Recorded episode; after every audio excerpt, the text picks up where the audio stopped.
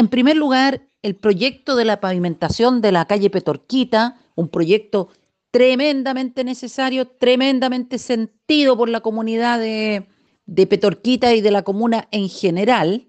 Está, estoy muy contenta porque es un proyecto que va a dignificar a un sector de, de nuestra comuna y además lo va a hacer más eh, hermoso, más vivible.